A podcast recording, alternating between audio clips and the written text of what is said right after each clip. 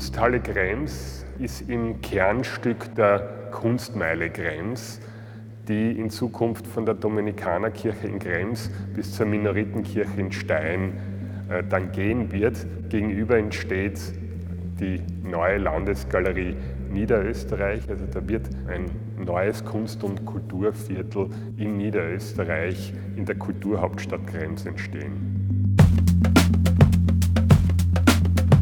Die Kunsthalle Krems wurde 1991 unter Wolfgang Denk gegründet. Die ersten Ausstellungen haben dann noch in der Minoritenkirche stattgefunden und dann im Jahr 1995 wurden hier in der ehemaligen Tabakfabrik äh, die ersten Ausstellungen präsentiert.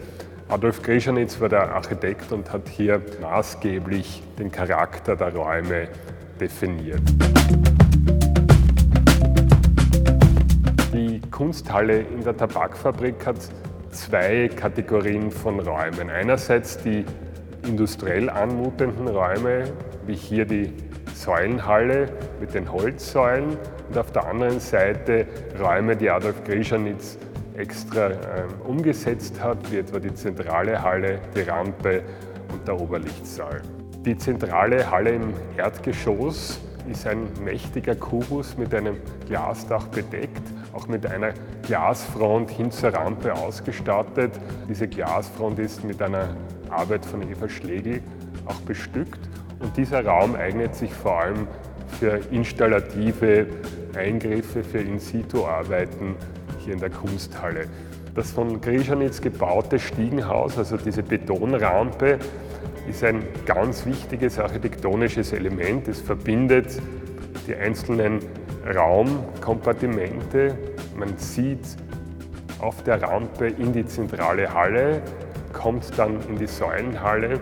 Die Säulenhalle ist ganz klar gegliedert in einer dreischiffigen Raumstruktur, wo wir sehr mobil, sehr flexibel mit Zwischenwänden hier agieren können.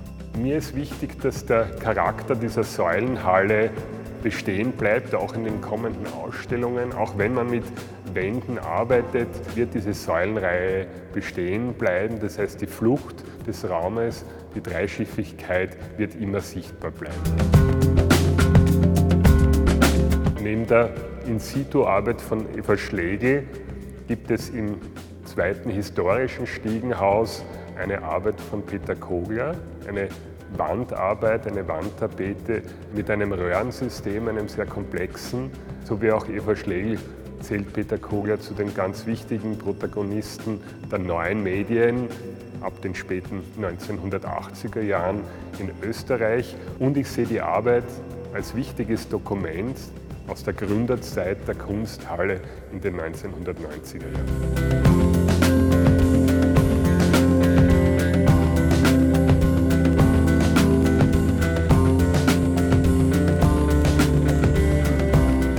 Sie sehen können, befinden wir uns inmitten der Sanierungsphase. Wir werden mit 1. Juli 2017 wieder öffnen.